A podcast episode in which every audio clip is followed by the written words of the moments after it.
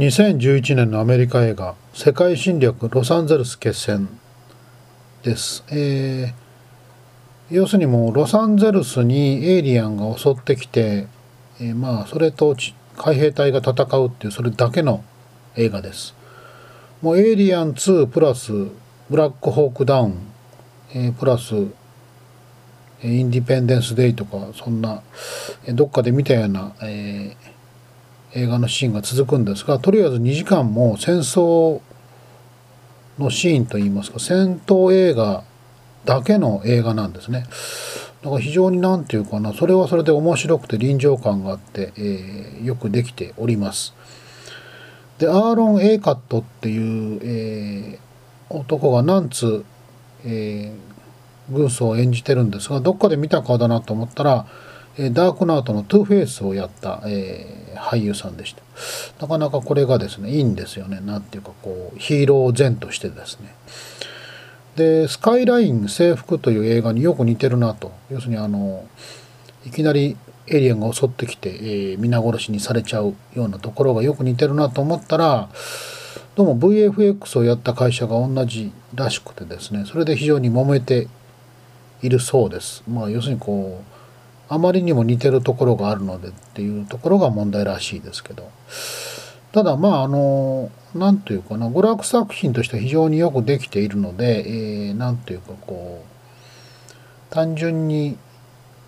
例えばその敵がですねそのイランとかテロリストとかまあその南米マフィアでもそうですけど人間だと非常にこう心が痛む場合があるんですが、まあ、エイリアンですからもう本当に単純にこう皆殺しにしてしまえというですね何ていうかこうマッチョと言いますかですねそういう考えが徐々にこう占めてきて非常に危険な映画じゃないかとなんとなく思います。レイン・オブ・アサシンです。えー、あの宇宙の雨の中の殺し屋という意味なんですけども、スー・チャオピンという監督とジョン・ウーが共同監督で、やっております、えー、台湾、中国合作ですね。まあ、武教映画と言いましてですね、あの、要するにチャンバラですね、中国の飛んだり跳ねたり、あの、空中をくるくる回ったりとかですね。えー、っと、まあ、あの、ミッシェル・ヨー演じるですね、その、まあ、なんかこう、武士と言いますか、武教みたいな女性戦士がいるんですが、えー、それがですね、その、黒石という暗殺集団がいてですね、あの、ダルマ大使のミイラを奪い合うというね、なんだかよくわからないんですね。で、ドラマ部分はちょっといまいちよくわかりづらいのと、ミシェル・ヨーが年をやや取りすぎて貫禄があってですね、あの、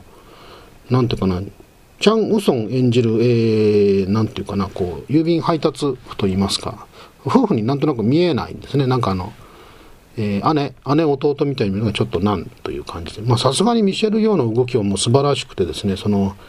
アクションシーンはいいんですが、ドラマ部分とのその、融合性といいますか、ドラマがどうもバタバタとしててですね、なんとなくこう面白かったのに、こう最後は、えー、そそういうオチですかみたいな感じでね、なんとなくこう、がっかり、しました。グリーンデスティニーとかヒーローには遠く及ばない感じがして残念でした。えー、直撃地獄圏大逆転というですね千葉真一出演の、えー、映画なのですが、えー、直撃地獄圏っていうシリーズの2作目らしいんですね。で1作目は見てないんですが74年ですか39年ぐらい前の映画なんですけどももう何て言うかなひどいくだらないバカバカしいもう本当にしょうもない映画で、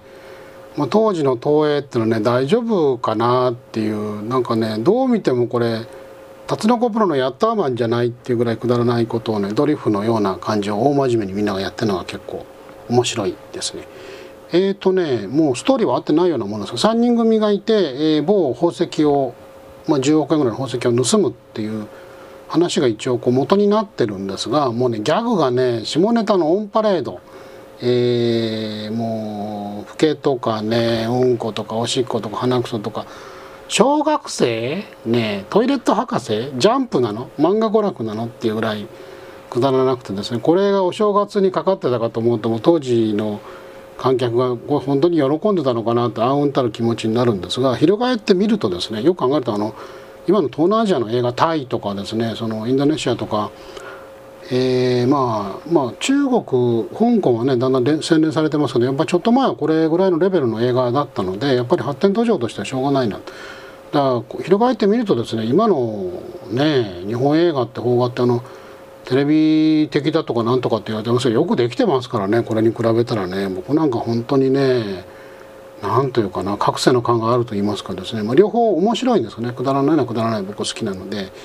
えー、ちょっとなちょっと空手シーンが少なかったのちょっと残念でした、えー、これに比べたら殺人剣はよくできてたなと思います、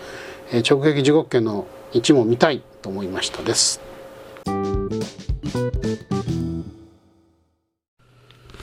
えー、復讐捜査線、えー、2010年の、えー、アクション映画です、えー、メル・ギブソンが、えー、復帰したというので話題になった映画なんですが日本では諸事情により一般公開されておりません、え DVD のみです。監督はマーティン・キャンベルといいましてですね007カジノ・ロワイヤルの監督ですがもともとがですねこのイギリスのテレビ映画「えー、刑事ロニー・クレイブン」というまあ何回かのシリーズがあったですがそれの、え、リメイクです。もちろんあの、え、ロニー・クレイブンの監督がですねマーチン・キャンベルなので、え、セリフリメイク。自分自身の、え、映画テレビ映画をですね映画としてまた再映画化してます、えまあ、舞台はですねあのボストンに変わったり、えー、名前もですねトニー・クレイブンという名前に変わってるんですが、えー、基本的には一緒の話らしいです。ただですね2時間の映画にまとめてますのでちょっとこう前半は非常に良いんですが後半駆け足の感じになってですねちょっとそれが残念かなって感じです。えー、っとストーリーはですねそのボストン市警のトニー・クレイブン、えー、メル・ギブソン演じる刑事のもとにですねそのマサマサチューセッツから、えー、娘のエマが帰郷してくるんですね、まあ、それで再会を喜んだのもつかの間その玄関先で娘のエマがその撃たれてですね、えー、死亡してしまうと非常に悲劇的な始まりから、えー、映画は進んでいくんですがトニーがですねその、まあ、自分が刑事なのでその恨みを持った犯人の仕業じゃないかと思って調べていくんですがどうも腑に落ちない。でこれはもしかしたらその実は娘を最初から狙ったんじゃないかってことを調べていってだんだん分かってくるんですけどもテーマとしてはですね非常に今日的なテーマなんですね。えー、政府のですねそのまあ、核関連の会社がですね、えーまあ、極秘といいますか何ていうかこう核兵器を開発してそれをテロリストに売っていたんじゃないかっていうスキャンダルを探してえいるという話なんですけどもその会社側がですねそのテロリストとか、えー、まあ、テロリストといいますかそのピースボートみたいなその組織がいるんですけどもそれと娘のエマにですねその被爆させるんですね。それがちょっとね何て言うかな怖いと言いますかですねあの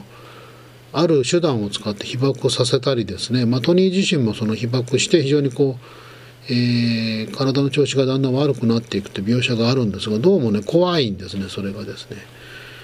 えー、まあちょっと復讐していく刑事中年の刑事っていう役は非常にメル・ギブソンにぴったりなのですがそのトラブルシューターとしてですね、えー、CIA 関係の男が出てくるんですがこの男が非常にいいんですねうさんくさくて怪しい感じでですね。えー、まあ、なんというかなメル・ギブソンはですね監督としても非常に非凡でですねいろんなファッションとかいろんなものを作ってますけどもその自身がですねそのアル中とあと双極性障害以前は躁うつ症と言ったんですがその症状に悩まされてですね非常にこう喜怒哀楽というか、まあ、精神的に不安定でそのマネージメントの会社からも解雇されてですね実質その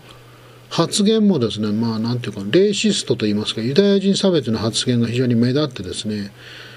もうなんていうか何年もう9年近く映画界から干されていた状態だったんですね。まあなんていうかな、えー、非常にいい俳優さんなんでなんていうかうまく体が動く、えー、間はアクションを取っていただきたいなと思うんですが、まあ、監督として専念してもね非常にいいものを持ってるのでなんていうかなキャリアとしては続けていってほしいなと思うんですけどね、えー、復讐捜査線、えー、まあまあ、えー、おすすめです。